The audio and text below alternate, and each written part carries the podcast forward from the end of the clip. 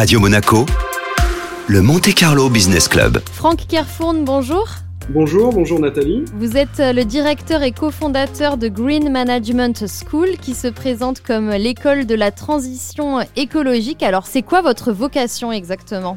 La vocation de l'école, eh bien, écoutez, c'est euh, d'accepter le constat euh, de nombreux signaux qui sont euh, catastrophiques dans notre écosystème. Donc, il faut absolument rentrer dans une démarche beaucoup plus constructive par rapport à tous ces enjeux climatiques. Et qui dit climat dit évidemment solidaire. Donc, c'est l'école de la transition écologique et solidaire. En fait, on est sur la modification lourde des, des paradigmes managériaux et entrepreneuriaux au sein des collectivités, des entreprises. On doit passer des notions de développement durable RSE à des notions plus lourdes comme euh, l'effondrement, notre capacité à nous adapter à cela, la soutenabilité de l'action euh, de l'homme sur Terre, la recherche des trois bénéfices financiers, environnementaux et sociaux. Et pour cela, eh bien, il faut former des cohortes de gens qui vont avoir les capacités, les ressources et les méthodes pour modifier tous ces paradigmes. Donc, nous adressons des publics aussi bien en poursuite d'études pour des gens qui sont déjà armés d'un bac plus 3, et puis nous adressons également un public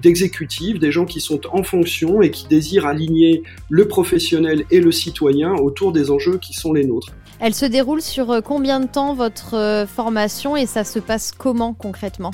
La formation est une formation sur le temps long qui dure deux ans.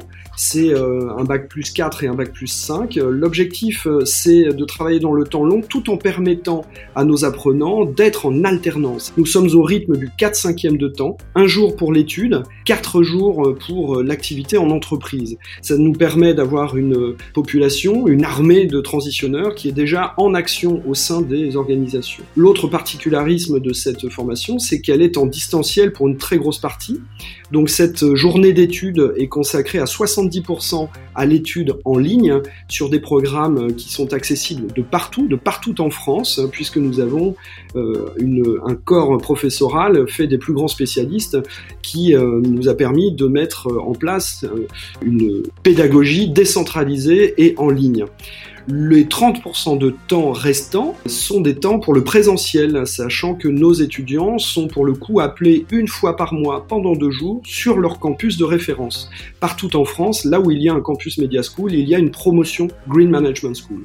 Votre première promotion, combien est-ce qu'elle comprend euh, d'élèves? Et j'aimerais aussi savoir euh, en termes d'inscription, j'imagine qu'il y a des frais. Comment est-ce que ça se passe? Alors, notre première promotion euh, compte 130 apprenants. Nous avons 8 groupes de travail, 3 à Paris, un à Rennes, un à Strasbourg, un à Nice, un à Marseille et un à Toulouse.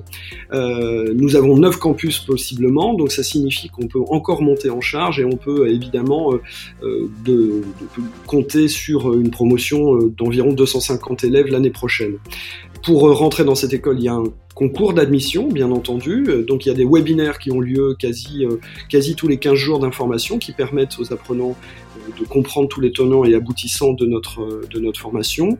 Puis un concours en ligne qui a lieu tous les 15 jours également. Et enfin, une fois qu'ils sont inscrits, euh, nos apprenants ont pour le coup le temps de mettre en place leur inscription avec une entreprise dans le cadre d'un contrat de professionnalisation, d'un contrat d'apprentissage ou bien d'une convention de formation. La formation coûte 7 965 euros par an. Alors, euh, vous avez plusieurs campus en France et vous en avez notamment un à Nice. Oui, absolument. Media School euh, est représenté à Nice, un très beau campus qui existe depuis 5 ans, où il y a plusieurs écoles, une école de com, une école de web, une école de management du luxe, et désormais, en effet, une école de green management, avec une promotion Green Management School qui compte 12 apprenants à Nice. Il y a peut-être des spécialisations en fonction de ce que vos étudiants euh, souhaitent réaliser dans leur carrière?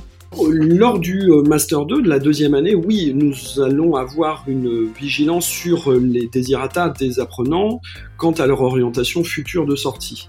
Néanmoins, la grande logique de cette formation, c'est de mettre en place une pensée euh, euh, commune autour des enjeux climatiques et sociaux.